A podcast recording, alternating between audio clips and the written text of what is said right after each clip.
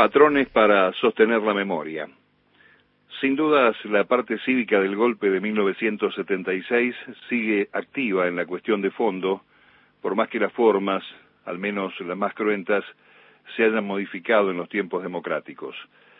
Las inmediaciones del 24 obligan a sacudir un poco los recuerdos, sobre todo para aquellos que, inducidos por el discurso facilista de la empatía con los poderosos,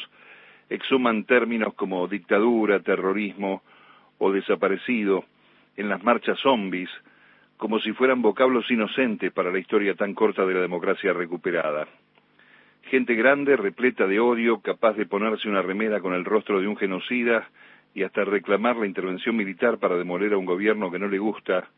subrayando que de verdad no aprendieron nada, o peor,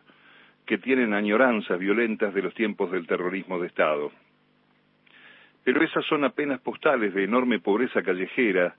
si se las compara con la persistencia institucional de aquellos modos que sostuvieron la dictadura genocida desde el poder económico, la parte corrupta de la justicia y los socios civiles del relato sostenido.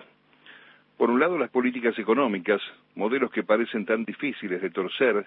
buscando un reparto más equitativo por sobre la falacia de la teoría del derrame, declamada por los voceros de turno.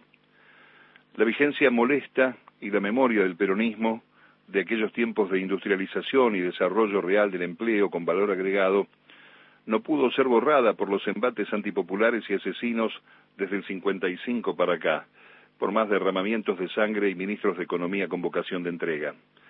La enorme mayoría de los alrededor de 13.000 millonarios y multimillonarios que están pagando el aporte por única vez parece que entendieron que el impuesto era una gripecita cuando sacaron las cuentas entre lo que debían poner y lo que recuperaron con creces en menos de tres meses de lo que va del año. Por eso el nivel de judicialización resulta verdaderamente bajo. Pero como sucede siempre con estos tipos, a alguno le sale de adentro el profundo rechazo al populismo y encuentra un juez amigable que le resuelva el amparo ante tan bajo golpe de estos negros de mierda. Cecilia Gilardi Madariaga de Negre, del Contencioso Administrativo Federal 8, es la magistrada que le ordenó a la FIP que no le cobre el impuesto al empresario Alejandro Scanapieco, ex integrante de Globant, una de las empresas que como Mercado Libre, OLX o Despegar crecieron durante el libertinaje macrista y se radicaron en guaridas fiscales, desde donde operan como quieren, sin regulaciones. Acostumbrado a esto, se ve que el señor radicado también en Uruguay consigue el primer fallo que intenta oponerse a la ley, el amparo considera que se afecta el derecho a la propiedad y que no se trata de un aporte solidario como asegura la ley, sino de un tributo confiscatorio. La fortuna de Scanapieco engordó gracias al mercado nacional, ya que la empresa Globan que dirigió presta servicios de tecnología en el país y aunque se haya radicado en Luxemburgo, ha recibido beneficios estatales mediante la aplicación de la Ley de Economía del Conocimiento, es decir, subsidios, guita, que le aportamos todos los argentinos. Por supuesto, el fallo es aplaudido por los medios y algún ricachón estará meditando sobre la posible jurisprudencia, a pesar de que no se halle firme, pero la medida constituye un ejemplo palmario del proceso dominante y de desigualdad que da vuelta a la taba de un día para otro en el interés de la opinión pública. Hace pocos días,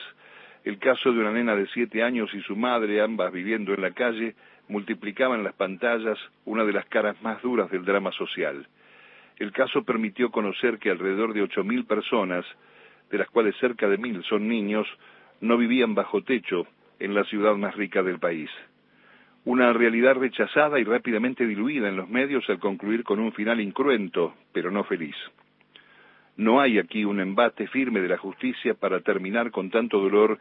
ni una mínima defensa al vulnerable. La lógica de la justicia para los ricos,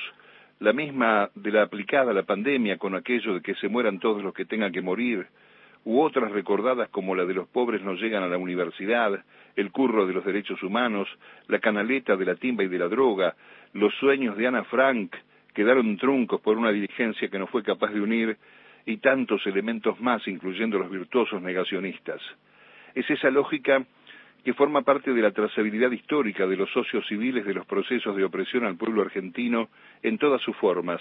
incluyendo la decisión electoral que los trajo de vuelta. Es la continuidad ideológica de los que apuntalaron el proceso del terrorismo de Estado, aportando al genocidio desde los intereses personales y empresarios. Siguen entre nosotros. Algunos ya zafaron por el poder que detentan y otros siguen protegidos por esa justicia de los ricos. Imposible olvidar. Firmado Mario Giorgi.